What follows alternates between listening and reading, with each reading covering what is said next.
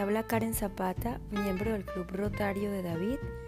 Les saludo en esta mañana y les invito a acompañarme en nuestro programa Minuto Informativo Rotario para hoy, 30 de enero del 2022. Más allá de lo que Rotary signifique para nosotros, el mundo lo conocerá por las obras que realice.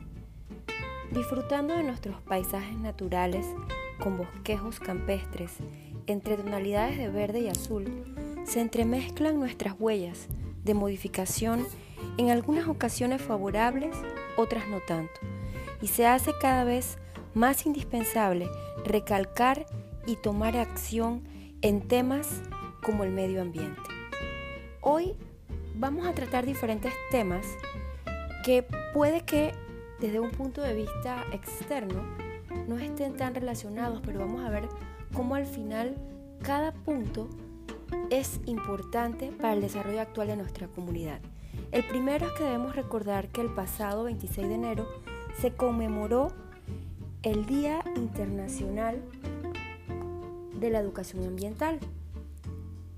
Todos los años se celebra el 26 de enero este Día Mundial buscando sensibilizar a las personas sobre la delgada línea que existe entre el desarrollo humano y la conservación del planeta.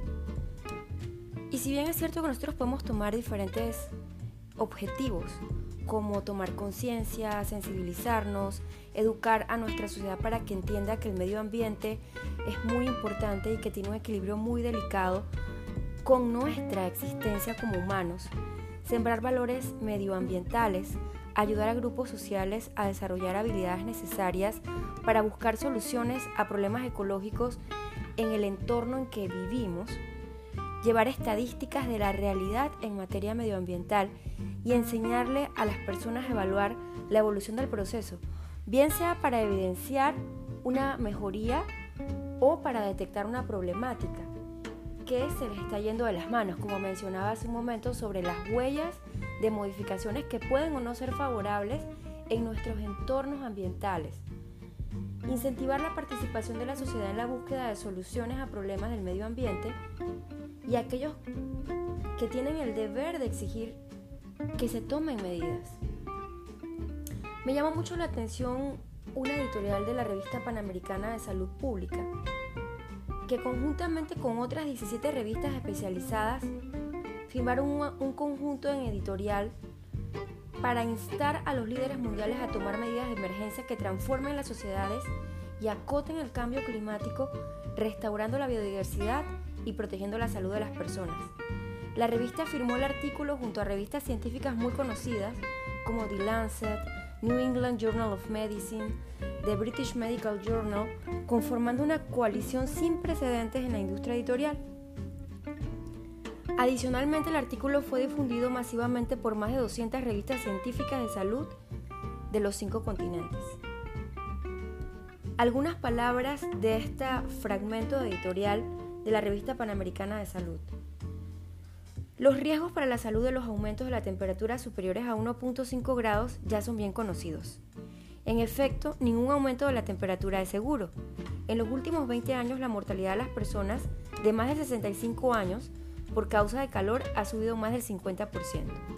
Las temperaturas altas han dado lugar al aumento de la deshidratación y la insuficiencia renal. Por supuesto, a múltiples afecciones malignas de la piel que han ido en incremento, a infecciones tropicales, a resultados adversos de salud mental, a complicaciones de embarazo, a reacciones alérgicas, así como morbimortalidad por problemas cardiovasculares y pulmonares. Los daños afectan desproporcionadamente a los más vulnerables, como los niños, los adultos mayores, las minorías étnicas, las comunidades más pobres y quienes tienen problemas de salud subyacentes. El calentamiento en todo el mundo es además uno de los factores responsables de la disminución del rendimiento de potencial de los principales cultivos a nivel mundial, el cual se ha reducido entre 1.8 y 5.6% desde 1981. Esto, conjuntamente con los efectos del clima extremo y el agotamiento de los suelos, obstaculiza las iniciativas para reducir la desnutrición. La salud humana requiere ecosistemas que prosperen. La destrucción generalizada de la naturaleza, que abarca hábitats y las especies, ha erosionado la seguridad del agua y de los alimentos y ha aumentado las probabilidades de que ocurran pandemias. Las consecuencias de la crisis ambiental recaen de manera desproporcionada en los países y las comunidades cuya contribución al problema ha sido mínima y cuya capacidad para mitigar los daños es mucho menor. Sin embargo, ningún país está exento de estas repercusiones. Si se permite que las consecuencias recaigan en forma desproporcionada sobre los más vulnerables, aumentarán los conflictos, la inseguridad alimentaria, los desplazamientos forzados y la zoonosis, con consecuencias graves para todos los países y comunidades. Del mismo modo que sucede con la pandemia de COVID-19 a nivel mundial, somos tan fuertes como nuestro miembro más débil. Los aumentos de temperaturas superiores a 1.5 grados centígrados incrementan las probabilidades de llegar a los puntos de inflexión en los sistemas naturales que podrían colocar al mundo en una situación sumamente inestable. Esto perjudicaría de manera crucial nuestra capacidad de mitigar los daños y de evitar cambios ambientales catastróficos e incontrolados. Así podemos ver cómo este fragmento editorial se resume, que los impactos de promover la educación ambiental a nivel mundial no tienen precedentes, porque el balance con nuestro medio ambiente repercute en todos los aspectos de nuestra salud y nuestro desempeño. Por otro lado, hoy 30 de enero se conmemora el Día Escolar de la Paz y la No Violencia. Los principales valores que se promueven durante este hermoso día y que puedes compartir en redes sociales con el hashtag Día Escolar de la Paz y la No Violencia son los siguientes. Respeto, amor, justicia, libertad, paz, equidad, tolerancia, lealtad, responsabilidad, honestidad. Así que ya sabes, este 30 de enero procura ser el ejemplo para los más pequeños y siembra en sus corazones la semilla de la paz. Definitivamente, en un ambiente donde haya paz y no violencia, se requiere una interacción saludable con el entorno y las áreas verdes. Y finalmente, este mes de enero que hemos dedicado al servicio profesional en Rotary,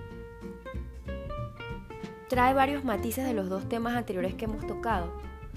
La educación ambiental, siendo el ambiente una de las áreas de interés de Rotary, y también la paz. Por tanto, otra área de interés que es el servicio profesional proyecta cómo los rotarios podemos, mediante nuestras profesiones, contribuir a nuestra comunidad y también dar un ejemplo de cómo se puede dignificar nuestra profesión en el día a día, mediante los cumplimientos de adecuadas normas de ética, responsabilidad y costumbres.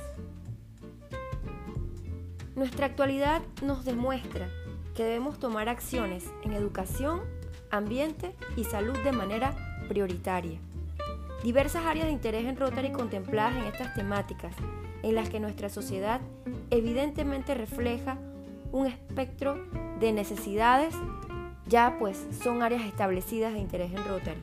Por eso nuestro club Rotario de David direcciona esfuerzos en desarrollar proyectos en el área de salud a través de la distribución de filtros de agua a zonas muy necesitadas de este fundamental recurso.